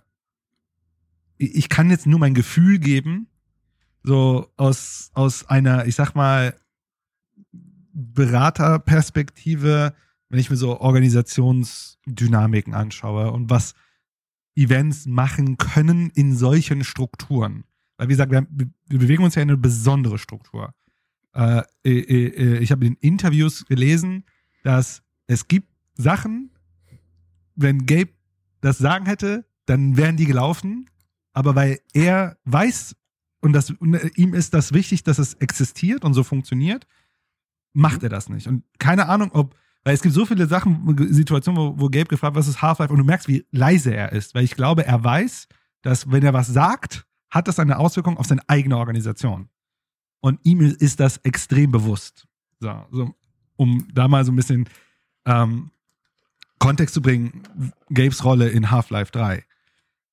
Ähm, wenn man sich anschaut, in, in, in, in, in diesem Buch zum Beispiel ähm, The Final Hours of Half-Life Alex, hat, ist da dort eine ganz interessante Darstellung der abgebrochenen Projekte, wo auch Half-Life 3 drin ist. Und so mal aus meiner Erfahrung, wenn ich mit Organisationen arbeite, die auch in Veränderungen sind, äh, die, äh, die sich auch verändern wollen, auch, auch in solchen Strukturen gehen, muss man sich bewusst machen, all diese Effekte oder all diese Events, nenne ich sie mal, wie zum Beispiel ein Team ist mutig und will ein Half-Life 3 machen und bricht es ab. Und wir wissen ja nicht, warum abgebrochen wurde, hat eine Auswirkung, und zwar langfristig, auf die gesamte Organisation. Mhm. Ähm, so, was ich mir vorstellen könnte, ist einfach, dieses Thema ist so groß und so schwer geworden, dass es schwierig ist, dieser Logik von Valve zu folgen mit sei mutig und ne, mach Leadership und geh vor, dass du weißt, ey, da fasse ich was an, das ist sehr heiß. Und auch mhm. wenn ich Bock drauf habe, aber was, wenn wir scheitern? Ich meine, mit Half-Life reden wir, du stehst auf den Schultern von Giganten. Auch die Leute, die es entwickelt haben, die auch gegangen sind oder noch da sind, sind ja Giganten. Und ne, du bist in dieser Struktur und, und so weiter und dann denkst du dir so, okay, fasse ich dieses Ding an oder irgendjemand wird das ja wohl starten und dann kommst du in eine Dynamik, dass diese gesamte Organisation davor, ich weiß nicht, ob das wirklich so ist, wie ich es gerade berichte, aber dass die Organisation einfach Angst hat, dieses Thema wieder anzufassen. Und lustigerweise hatte ich das, also wenn man sich die Half-Life Alex Story anguckt, scheint das der Fall gewesen zu sein, weil dort so, also ich sag mal, wie haben sie das erklärt, erfahrene Kollegen der Organisation, sie nennen das Cultural Conversation gemacht haben und sie gesagt haben, was wir verloren haben, ist eine große Idee. Dass mhm. es nicht nur manchmal ist, dass die Leute einfach hier hinkommen und jeden Tag das machen, was sie, worauf sie Lust haben, dass nur Spaß an der Arbeit nicht reicht, sondern wir brauchen große Ideen. Aber gleichzeitig ist ja unsere Struktur so, komm aus dem Handeln und sei mutig. Aber irgendwie haben wir dort das verloren. Ich meine, klar, ne, eine Gelddruckmaschine im Keller incentiviert dich jetzt nicht, den ganz bolden Move vielleicht, vielleicht zu machen. Ne? Also man muss da auch mhm. noch ein bisschen aufpassen mit solchen aus. Aber das könnten alles Variablen sein. Und dann könnte es sein, dass sie sich gesagt haben, okay, lass uns doch mal diesen Juggernaut Half-Life 3 nehmen und lass doch mal einen ersten Schritt machen. Lass es verpacken als ein Tech-Experiment mit äh, Half-Life Alex. Lass äh, mal schauen, ist, äh, ne, sind die Leute immer noch heiß drauf? Lass uns doch einfach mal diesen Ball Half-Life wieder anfassbar machen, um diesen riesen, ne, also den Elefanten zu zerschneiden. Und daher denke ich, sie wollen das. Ich glaube, ganz viele Menschen bei, äh, bei WAR wollen das. Aber ich meine, du sprichst, ich meine, Half-Life 1 war, keine Ahnung, 2000 irgendwas in, im Guinness-Buch der Weltrekorde der meistverkauften Spiele. Half-Life 2 hat noch mehr verkauft. Ähm, ich, da fasst du was an. Ich kann mir vorstellen, dass Leute auch sagen, okay, so demütig, demütig sagen, oh, Respekt äh, vor diesem Ding. Und äh, dadurch, dass du jetzt keine formale, ne, der Chef da auf dem Tisch und sagt, jetzt macht mal endlich Half-Life, damit können wir nicht einen Haufen Kohle verdienen, dass dann hm. das passiert, was gerade wir erleben. Ja. Fände ich sehr plausibel. Wahrscheinlich kriegt jeder, der irgendwie sagt, hey, ich möchte ein Half-Life 3 machen, erstmal so einen Ordner, und ja, es ist ein physischer Ordner jetzt in meinem Bild, überreicht mit all den gescheiterten ja. Versuchen, Half-Life 3 zu machen und all Korrekt. den gescheiterten Ideen, Und dann äh, wird gesagt, klar, du kannst es machen, aber lies erstmal das hier. Ja, überleg mal, wie viel Ballast das ist. Ne? Du, du ja. schleppst ja wirklich so, so, und dann hast du, wie gesagt, diese Philosophie von mach Fehler, aber lern draus und wiederhol sie nicht. Mhm. Keine Ahnung. Also ich, und dann, ne, so die, die, die, die großen Jungs, die, die Half-Life 1 oder 2 gemacht haben, sagen sich so, ja, Leute, jetzt übernimmt mal, ne, das könnt ihr mal machen. Ne? Wir haben ja schon unseren Tribut bezahlt. Und dann stehst du da auf diesen Schultern, wie gesagt, der Giganten und denkst dir so, hm, dann vielleicht doch ein Kartenspiel. Ja. Aus Spielersicht muss ich sagen, ist das gleichermaßen faszinierend wie deprimierend. Weil da sitzt du da, und wir kennen es ja alle, inzwischen, wenn wir an Valve denken, du sitzt da und denkst, okay, die verdienen im Jahr, wie viel auch immer jetzt inzwischen, 5 Milliarden, Geld. 6 Milliarden, whatever, ja, also Geld, mit dem andere sich ein Haus auf dem Mond bauen würden. Und sie schaffen es nicht, das eine Spiel zu entwickeln, das ich von ihnen möchte, weil sie nicht diese Art Unternehmen sein wollen. Die Schweine. weil, ich meine, ich verstehe diese Angst natürlich zu sagen, wenn wir heute ein Half-Life bauen, das die Bedeutung haben soll, die Half-Life 1 und Half-Life 2 hatten für die Märkte ihrer Zeit, würde es ja bedeuten, wir konkurrieren hier mit äh, Fortnite, mit Minecraft, mit Call of Duty, mit all diesen und was weiß ich, ne, mit all den Massenphänomenen, mit all diesen Megaspielen, die es halt heute auf dem Markt gibt und das können wir aber nicht, wenn wir sagen, wir machen einen Singleplayer-Story-Ego-Shooter. Weil, äh, das ist halt als Markt inzwischen, ja, ich will nicht sagen eine totale Nische, aber jetzt halt auf jeden Fall äh, nicht das, was jetzt jemand unbedingt sofort spielen muss, der bisher Fortnite gespielt hat. Oder halt, wie auch immer, eine, eines der anderen Spiele. Nee, ich meine, überleg dieses, mal, willst du der ja. sein, der Half-Life verkackt hat? Das ist ja ernsthaft. Also, also ich würde es versuchen. Ich meine, falls uns jetzt die Recruiting-Abteilung von, von Valve zuhört, ich, ich probier's mal. also wenn, wenn ich, wenn ihr mir einfach, wenn ihr sagt, okay, hier ist Geld, ja. Nein, oh Gott, ich sollte nie Spiele entwickeln. Das ist, das sage ich ganz im Ernst. Es gibt immer wieder Leute, die uns anschreiben, auch in der Gamestar-Redaktion, und sagen, wie würde ein Spiel aussehen, das ihr entwickelt? Meine Antwort ist immer, ein Spiel, das ich entwickeln würde, dürfte, würde nie erscheinen, weil ich nicht in der Lage bin, mir realistische Ziele zu setzen für ein Spiel. Mhm. Weil dann weil ich so wenig Ahnung habe von Spieleentwicklung, aber jetzt ganz persönlich gesprochen, dass ich einfach nicht wüsste, was ist machbar und wann werde ich zum Entwickler, der irgendwie Chris Roberts auf 25 gedreht ist und nur noch Wunschträume äußert und dann äh, sein Team zusammenstaucht wenn es nicht funktioniert. Ich sage nicht, dass Chris Roberts das macht. Ich sage nur, ne, also so richtig große Visionen entwickeln, die dann nicht funktionieren. Also gebt mir kein Spiel. Das war Spaß, Valve. ähm, aber macht trotzdem Half-Life 3. Und das ist, also ich finde schon, ich finde das ein deprimierender Gedanke, es, äh, weil es ist ja nicht so, dass sie es nicht könnten. Also ganz Absolut. super simpel gedacht, sie können ja einfach eine Engine nehmen äh, oder die Source Engine nehmen, äh, drei Generationen weiterentwickeln oder die Unreal Engine lizenzieren von Epic, ihren besten Freunden, und dann sagen, okay, wir machen jetzt einen richtig coolen Shooter, der diesen Story Arc um Gordon Freeman zumindest abschließt, der das offene Ende von Half-Life 2 Episode 2 aufgreift mit der Aurora, diesem Forschungsschiff und allem, was da noch dranhängt, der das vielleicht sogar als Fanservice mit dem Portal-Universum in Verbindung bringt und zu einem großen, wundervollen Konstrukt vereint, bei dem am Ende alle sagen, mit einer Träne im Auge, es ist wundervoll gewesen, jetzt ist es vorbei, aber ich bin glücklich. Sie könnten es tun, aber sie tun es nicht. Zumindest stand jetzt, wahrscheinlich wird es morgen angekündigt. Es ist immer so, wenn man sowas sagt. Aber sie, äh, sie tun es nicht, weil sie eine andere Art von Organisation sind. Ja, mit ihren Nachteilen.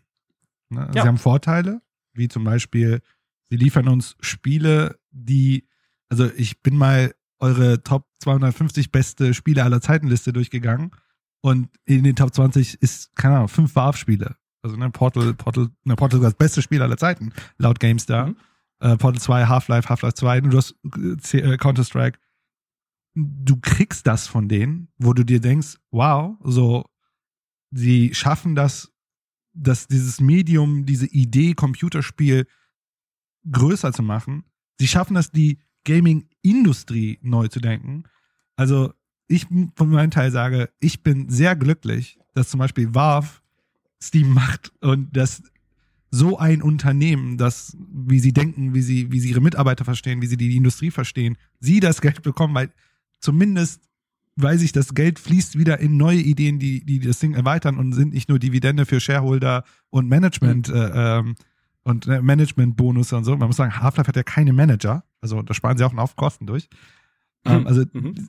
lieber das und ja, Half-Life 3 ist eine Herausforderung, äh, aber zum Beispiel, ich bin da ganz äh, ehrlich, ich route natürlich für Steam. Nicht nur, dass ich keine Lust habe, dass meine 300 Spiele irgendwann weg sind, wenn äh, Valve irgendwann nicht mehr existiert. Ähm, weil ich denke, das ist ein Unternehmen, solange zumindest Gabe lebt, ne, das muss, das, den Teil muss man ja auch noch ziehen, weil er hält ja, man munkelt so 50 Prozent der, äh, der Anteile und die anderen 50 sind so, verteilen sich in, die Organ in der Organisation. Mhm. Frage ist ja, was ist Post-Gabe? Ähm, kommt dann Management rein? Ähm, uh. Aber zumindest solange er da ist und du wie man weiß, und das ist wirklich, diese Firma, was mir sehr gut tut, auch in der, in der Recherche, ist, das ist nicht nur Marketing, bla bla. Da ist sehr viel echt, echtes Zeug drin. Ne? Allein wenn Gabe redet, du merkst, okay, ne? er sagt, das war scheiße, ne? Artefakt war ein, war ein Versagen und bla bla bla. Und dann ja. denkst du so, ach, endlich mal nicht gesugarcoated. So, jemand denkt, sagt, wie es ist. Ja, es ist, es gibt ja auch dieses Zitat aus einem Interview, war es mit IGN, glaube ich, dass es für ihn viel mehr Wert hat, sich Fehlschläge anzuschauen, wie die Steam Machine oder Artifact und daraus zu lernen, als irgendwie nach draußen zu schauen, zu anderen Unternehmen mhm. und zu gucken, wie entwickelt sich diese Industrie gerade. Also lieber zu schauen, was machen wir eigentlich verkehrt in unserer Denkweise, in dem, was wir irgendwie tun, statt irgendwie zu gucken, okay, was ist denn jetzt eigentlich gerade, also ich überspitze jetzt, hat er so nicht gesagt, aber ne, nach draußen zu schauen und zu gucken, was ist denn der Trend, dem gerade alle hinterherlaufen? Ja, was ist denn jetzt das, was wir tun müssen? Und das ist, glaube ich, das, äh, das ist, glaube ich, das, was sehr, was sehr interessant ist. Mhm. Bei ihnen läuft es halt nicht nach diesem tun müssen, äh, zumindest nicht, dass wir wüssten, ähm, sondern nach diesem tun wollen. Und spielerfokussiert. Was ja. Ich glaube, das ist bei denen so ein, so ein also alle Projekte, die sie machen, müssen sie mit Daten belegen, was die Resonanz von Spielern ist. Und ich glaube, das mhm. unter, da unter also diesem Credo liegen die alle drunter. Das heißt, nur weil jemand das cool findet, aber die Spieler nicht, oder ne, welche Metriken sie jetzt auch nutzen, ähm, also sozusagen ihren Experimenten und der Entscheidung, wie das ankommt am Markt, ist ihnen sehr wichtig. Ja. Und das ist natürlich also resoniert mit mir persönlich zumindest. Ja. Also so ein bisschen dieses Amazon-Prinzip. Ja, der Kunde sitzt immer mit am Tisch. Und ähm, hör auf ihn, weil sonst machst du es für niemanden. Ist ja auch richtig, ja. Also ich sage auch nicht, dass Amazon die allersympathischste Organisation ja. ist der Welt. Ja. Äh, darüber kann man Podcasts füllen. Ja, ich das glaub, führt an dieser Stelle zu weit. Die Menschen dort sind, glaube ich, jetzt nicht so entscheidungsbefähigt, wie vielleicht ein Warf das ist. Aber es ist auch eine ganz ja. andere Industrie. Ne? Also das ist eine kreativ Fall. und äh, sehr stark auf ne, Knowledge Work, also Menschen, die kreativ und denken und so weiter. Ähm, ja. Genau. Genau. Aber so dieses, äh, allein von der Denke her halt zu sagen, okay, was sagen denn die Leute über das, was wir tun? Ähm, das ist natürlich eine, eine an sich auf jeden Fall gute. Aber mir hört wieder keiner zu, wenn ich sage, Gabe Newell hat mir Half-Life Vielleicht sollte ich das mal irgendwie zu einem großen Ding machen. Wenn ich nur einen größeren Twitter-Account hätte oder so, dass ich irgendwie so ein Hashtag machen könnte, äh, Gabe Newell promised me Half-Life 2 Episode 3 und schon würde das Ganze explodieren. Aber kann ich nicht. Dafür, dafür bin ich nicht wichtig genug. Noch. Aber tatsächlich, also ich finde, alles, je mehr man sich in Valve reindenkt und je mehr man drüber spricht, desto spannender wird's eigentlich. Und so ganz persönlich gesagt, ich glaube, es gäbe keine Firma, in der ich lieber mal eine Nacht eingeschlossen wäre, einfach um mir alles angucken zu können, was, was da ist. Also wirklich alle, alle Laufwerke durchsuchen, nach irgendwie Prototypen, alles durchlesen, was sie an Dokumenten haben. Irgendwie alles, also wirklich, das wäre so wie nachts im Museum. Also nicht wie nachts in einem echten Museum, sondern, sondern wie im Film nachts im Museum, wo dann komplette Welten vor deinem inneren Auge entstehen, die es nie gegeben hat. Und auch, wo man halt einfach einen, einen Einblick kriegt in diese Blackbox. Ja? Denn Philosophie ist ja das eine und äh, sie machen ja da auch kein Hehl daraus. Du sagst ja, äh, wie du selbst gesagt hast, es gibt ja dieses äh, Mitarbeiterhandbuch, wo man auch sehr genau nachlesen kann, was da für Philosophien hinterstecken hinter dem Unternehmen. Aber wie das dann tatsächlich dort abläuft, wie die Leute miteinander reden, wie sich auch Leute Projekte suchen mhm. oder versuchen, andere für Projekte zu begeistern. Gibt's dann einmal pro Woche die Begeisterungsstunde, wo jeder von dem Projekt erzählt und alle und dann, äh, je nachdem, wie laut der Applaus ist, ähm, wird's gemacht. Nein, Quatsch, ich, ich fabuliere nur. Aber einfach sich diese, diese Vorläufe oder Vorgänge dort mal anzuschauen und äh, ein bisschen in die Karten zu schauen, fände ich unendlich spannend, weil es ist einfach so, und das ist jetzt tatsächlich der Kreis, weil jetzt verstehe ich's, es ist einfach nicht normal. Es ist nicht normal. es ist nicht normal. Ja. Aber ich glaube, wir konnten zumindest diese These, dass äh, war kommunistisch oder sozialistisch ist, dahingehend aufräumen. Es ist das genaue Gegenteil. Ja. Es ist ein Markt in einem Unternehmen. Ja, es ist ein, ein kleiner Markt ja. in einem großen Markt. Correct. Ja, das ist, äh, das ist echt witzig. Ich glaube auch diese Unternehmensstruktur, die du umrissen hast, dieses ähm, ja relativ flache Hierarchien, ähm, projektbasiertes Denken, Fehlschläge sind erlaubt, aber dann muss man eben daraus lernen. Das ist ja was, was viele andere Unternehmen jetzt auch mehr und mehr probieren. Weil ich kenne das jetzt zum Beispiel aus der Verlagsbranche. Soweit ich es verstehe, also ich kenne jetzt niemanden, der dort persönlich arbeitet, aber die Manager sagen es zumindest, wobei es schon wieder ein Fehler, weil es gibt Manager, aber gut. Burda arbeitet so.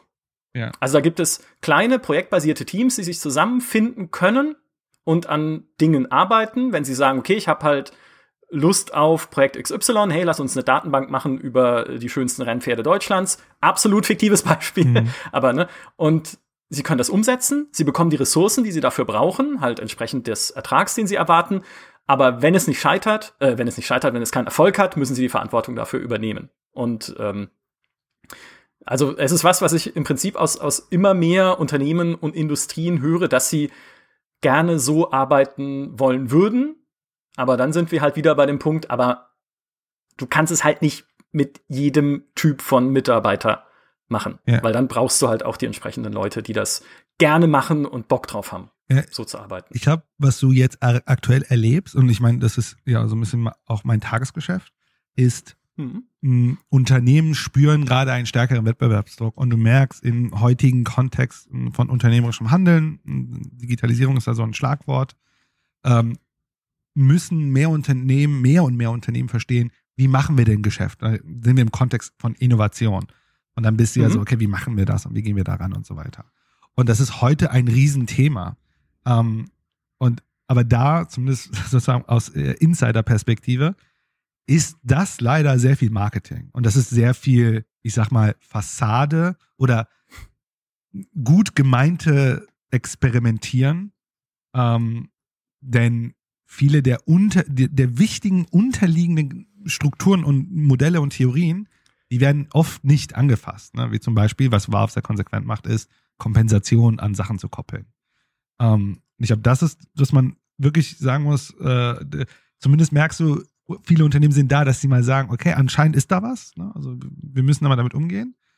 Ähm, aber da ne, auch wieder so aus dieser Beratersicht, ich bin echt, auch in der Recherche, war ich so verblüfft, WAV müsste doch in vieler Münder sein, im Sinne von, ey, was können wir denn von denen lernen? Denn die machen das ja seit 96. Da war es kein Hype. Mhm. Aber äh, tatsächlich, ne, du merkst ja, viele Industrien experimentieren mit den Gedanken ähm, aber ich kenne keins, das weder die ökonomische Macht hat, die WARF hat, oder in dieser Ernsthaftigkeit. Und da muss man natürlich auch wieder sagen, die haben einen Vorteil, denen gehört das Unternehmen. Mhm. Das ist ja oft einfach, das kann es ja oft gar nicht verändern. Ne? Oft sind ja Unternehmen einfach in Investorenhände, in Börsen oder was auch immer. Und diese eine Variable ist schon eine kritische. Ja. Aber zumindest experimentiert. Ja. Ich bin gespannt, was als nächstes kommt für Valve. Also was, ich meine, sie werden natürlich äh, weiterhin tausend Sachen ausprobieren und sie werden weiterhin Dinge ankündigen, mit denen wir nicht gerechnet hätten. Wie gesagt, vielleicht kommt, vielleicht, vielleicht stehen sie morgen da und sagen, wir machen Half-Life 3. Für, für Smartwatches. Brain-Ding. Das wäre. Oder für das Brain-Ding. Damit sie das verkauft. Genau. Ja, wer weiß.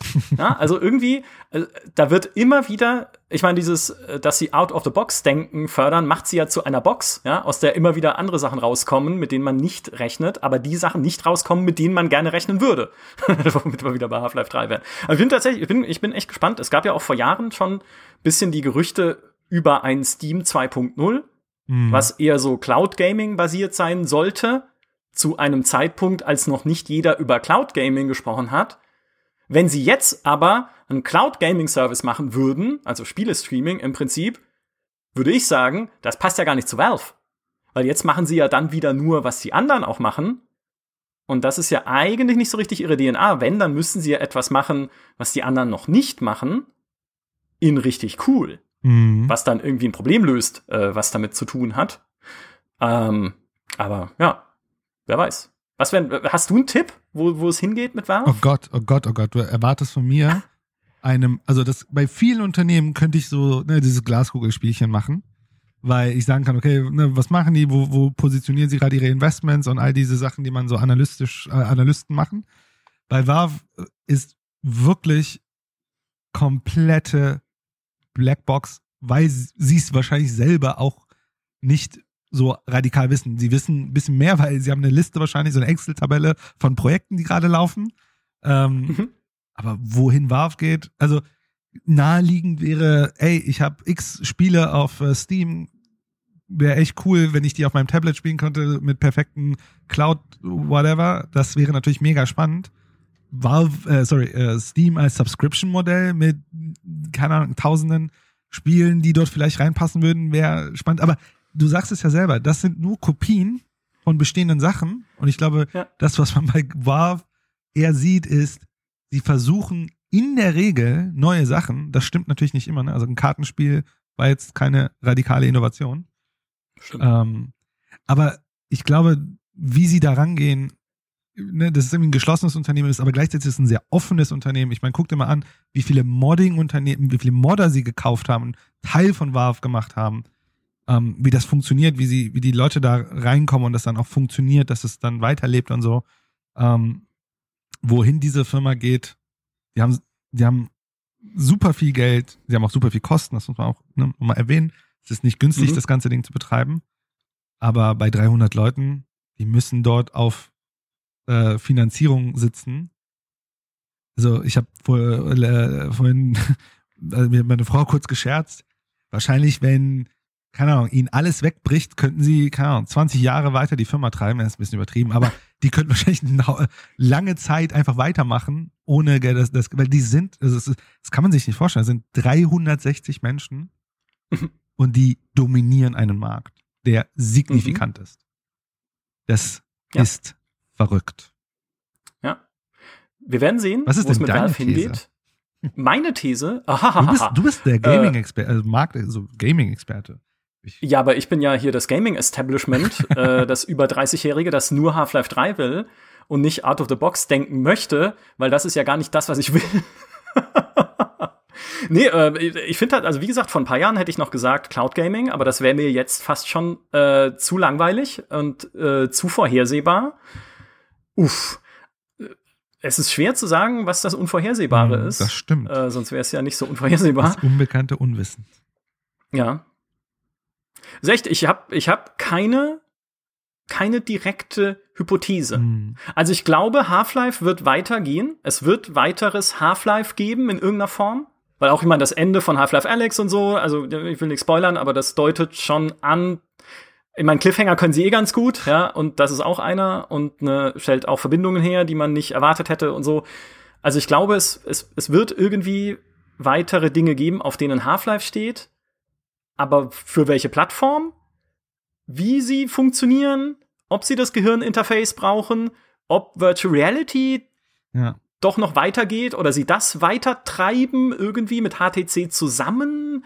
Gucken, ob man da irgendwann vielleicht ein Headset hat, was nur noch ist wie eine ganz normale Lesebrille und nicht so ein Backstein, den ich mir auf den Kopf schnallen muss. Also kann vieles sein. Könnte sogar sein, weil das mag ja durchaus noch eines der Problemfelder sein, die man bei VR lösen muss, oder überhaupt bei ähm, virtuellen Realitäten, auch wenn wir halt an Augmented Reality denken, was ja dieses Drüberlegen von Informationen über die echte Welt ist.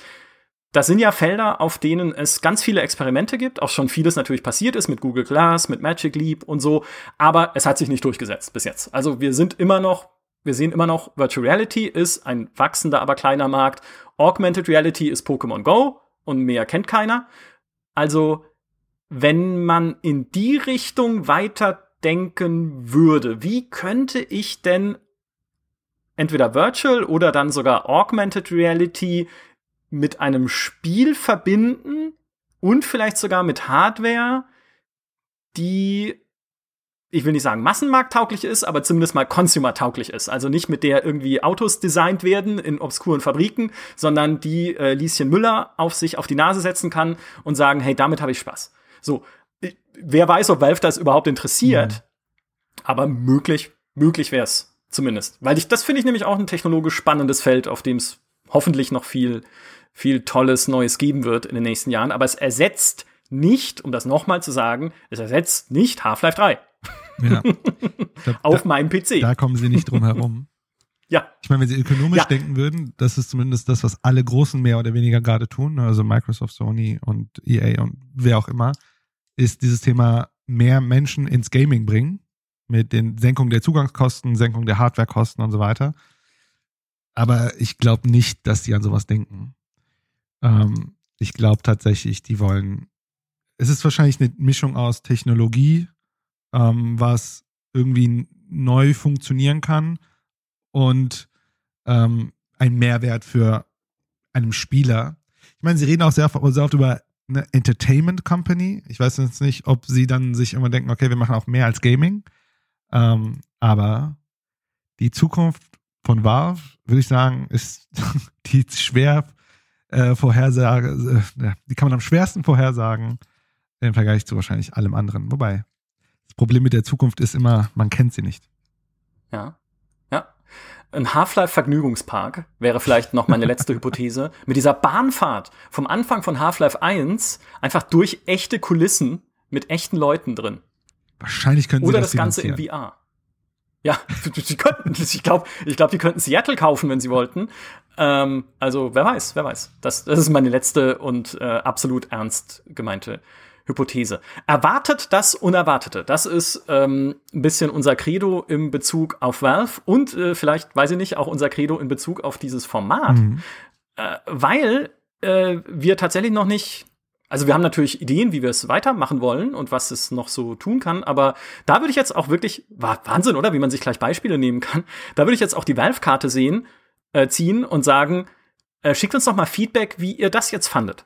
Also äh, schreibt uns gerne in die Kommentare auf gamestar.de, äh, schickt irgendwie eine E-Mail an brief@gamestar.de, an micha@gamestar.de, also direkt an mich und lasst uns wissen, ob dieses Format cool ist, ob ihr es mögt, wenn wir uns so Spieleunternehmen mal tatsächlich im Detail anschauen, ein bisschen sezieren, wie die arbeiten und wie genau die ticken und funktionieren. Also so natürlich aus dem Blick von außen, ja, weil wir sind alle keine Valve-Mitarbeiter noch nicht TikTok, ne? Also hier äh, Chefentwickler von Valve, äh, von Half-Life 3 ist wäre eine gute Position für meinen Lebenslauf. Aber ob euch einfach diese, diese Herangehensweise gefällt äh, von diesem Format, weil wir hätten tatsächlich schon noch andere Firmen auf der Liste, die ebenfalls sehr spannend wären, wenn man sie sich mal näher anschauen würde.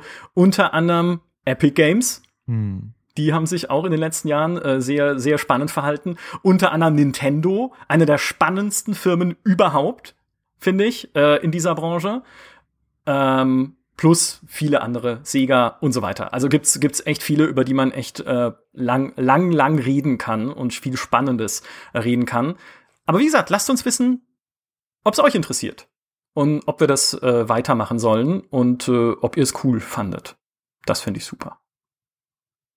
Und dann bleibt mir nur zu sagen, vielen lieben Dank, Human.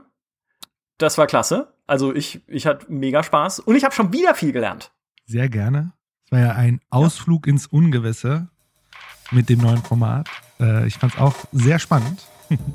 In dem Fall sind wir, äh, sind wir beide der kleine Markt, der sich jetzt gesagt hat, komm, wir machen das einfach mal und guck mal, was daraus wird. Und morgen sind wir der größte Podcast der Welt. Naja, vielleicht nicht, aber mal gucken. Human, vielen, vielen Dank. Äh, vielen Dank an alle, die uns zugehört haben. Ich hoffe, ihr hattet viel Spaß und habt auch ein bisschen was Lehrreiches erfahren. Und wir hören uns dann wieder mit der nächsten Podcast-Episode. Bis dahin, macht's gut. Tschüss. Adios.